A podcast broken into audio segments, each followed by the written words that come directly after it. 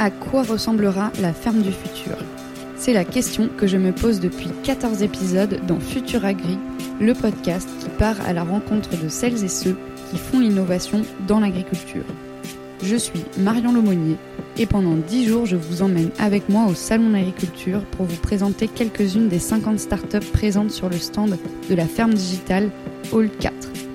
À leur côté, nous partons à la rencontre de tout leur écosystème pour comprendre comment ensemble, ils et elles sont en train de créer la ferme de demain. Bienvenue dans Futur Agri, spécial Salon d'agriculture. Du coup ici sur le stand de Yara, toujours sur le hall 4. On n'est pas très loin de, chez nous à la ferme digitale. Donc ce matin, Anthony, tu nous as présenté Axioma avec euh, Jacques qui est expert euh, légumes euh, dans, bah, chez Axioma. On a pu voir aussi toute la partie distribution. pour ce dernier épisode du coup sur la biotech que tu que as représenté, qui est-ce que tu as décidé de nous faire rencontrer? Alors j'ai décidé en fait de présenter donc Nicolas, Nicolas Broutin de, Yara, donc directeur général France de Yara. Euh, pourquoi Yara? Parce que c'est un acteur euh, mondialement connu euh, qui travaille dans les fertilisants et aujourd'hui qui, qui, a un impact très fort sur, sur l'économie, sur le monde agricole au sens large. Et je suis convaincu qu'à l'avenir, des entreprises comme Axioma doivent justement se rapprocher de ces entreprises-là pour créer des solutions combinées et euh, faire ensemble l'agriculture de demain. Super, bah, je vous laisse euh, compléter, vous présenter du coup Nicolas. Oui, bonjour, je suis Nicolas Bretin en effet. Donc euh, ben, chez Yara France, nous avons 600 salariés, nous sommes un industriel. Hein. On a trois usines en France, une au Havre, une à Montoire de Bretagne et la troisième en Besse. Notre métier, c'est vraiment la fabrication d'engrais minéraux. On peut les appeler engrais chimiques ça nous fait pas peur. et on représente environ 45% du marché français sur le produit qui est le produit préféré des agriculteurs et qui est l'ammonitrate. D'accord.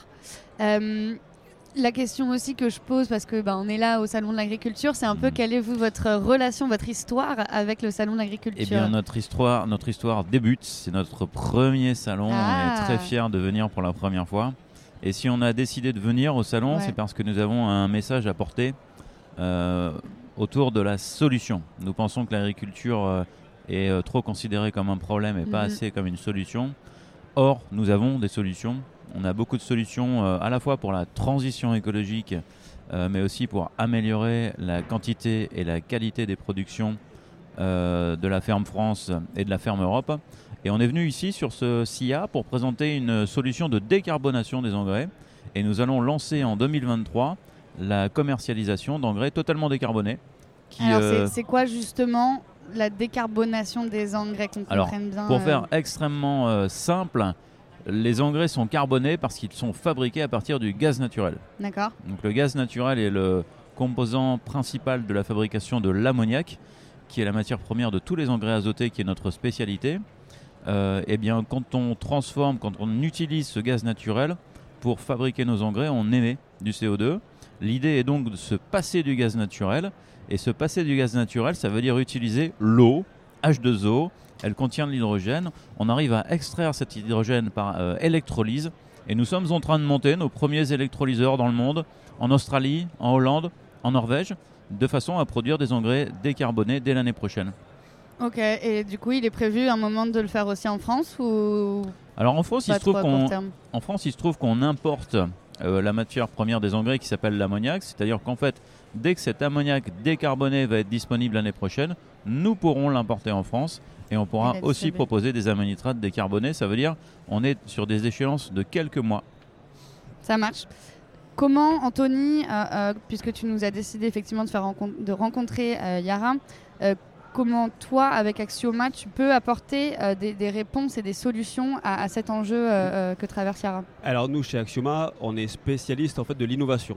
Donc notre métier, c'est pas du tout la, distribution auprès d'agriculteurs ou de coopératives comme on en a parlé ce matin, mais c'est au contraire justement de venir en fait se pluguer sur euh, chacune des technologies qu'on connaît aujourd'hui, que ce soit sur les traitements de produits euh, phytosanitaires, que ce soit sur les produits fertilisants, on souhaite vraiment apporter quelque part notre pierre à l'édifice et, euh, venir en fait accompagner le développement et surtout comment ces entreprises-là font pour répondre à ces enjeux-là.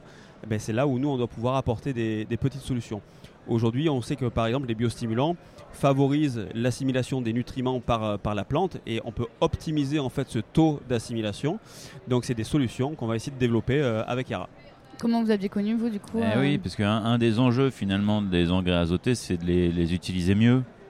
et pour les utiliser mieux, ben, il y a la forme d'engrais qui joue il y a le pilotage de la fertilisation, mais il y a aussi une question fondamentale, c'est euh, le sol, c'est l'environnement finalement dans lequel la plante pousse. Et euh, chez Yara, on s'intéresse de plus en plus, et c'est aussi pour ça qu'on est aussi à cette année, euh, à la matière organique. et puis, à des solutions qui permettent d'augmenter ce qu'on appelle le coefficient d'utilisation de l'azote. Et comme Anthony vient de le dire, ce coefficient peut être amélioré par des pratiques de type biostimulation. Alors, il se trouve que chez Yara, on va être euh, euh, dans le courant de l'année 2022 et 2023 producteur de biomasse euh, microalgale. Puisque nous sommes en train de monter une usine de, de microalgues pour le traitement de nos eaux sur l'usine de Montoire de Bretagne. Et ça a été un petit peu le, le, démarrage de notre, voilà, de notre relation parce que on arrive sur des, d'abord sur des, sur des sujets qu'on connaît peu, qui nécessitent une expertise pointue et certainement aussi une agilité. Donc la start-up euh, répond complètement mm. à cette euh, problématique-là et c'est la raison pour laquelle une société comme la nôtre euh, voilà, fait appel à ce type de partenariat, à ce type de, collaboration euh, future, bah, j'espère. C'est chouette aussi d'ouvrir plutôt que d'essayer de, aussi de tout faire euh, en interne. C'est aussi toujours très intéressant mm. euh, de, monter ces, collaborations. On, sait qu'il y a des choses qui vont fonctionner sur la combinaison des produits, mm-hmm. mais la combinaison des produits, c'est aussi égal à la combinaison des fois des entreprises, des hommes et des femmes. Donc c'est des choses qui sont très importantes. On est vraiment dans de l'innovation un peu participative en fait, où chacun essaie d'apporter ses bonnes idées. Anthony a parlé de combinatoire. Euh, on y croit énormément, c'est-à-dire qu'on se rend compte qu'on a vécu notre métier de façon très isolée, mhm. mais on va réussir l'agriculture de demain ensemble en réalité. Et c'est aussi, euh, voilà, c'est aussi la raison finalement de notre présence ici pour euh, multiplier les contacts, parce qu'on croit que c'est tous ensemble et en additionnant des solutions qu'on va réussir à faire évoluer les choses.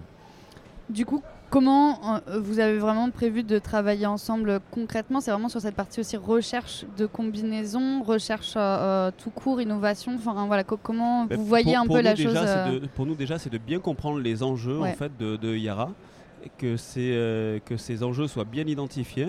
Et ensuite, on va mettre nos services d'innovation, de RD ben, au travail, qui vont rentrer en, en, relation avec les personnes de la RD, de l'industrialisation chez Yara, et qu'on essaie de trouver, comme ça de trouver des solutions. Alors on n'a pas d'objectifs ou de choses très court terme ou quoi que ce soit, mais par contre on se donne des trajectoires mm. et, euh, et, on se dit que c'est des choses qu'on peut faire ensemble.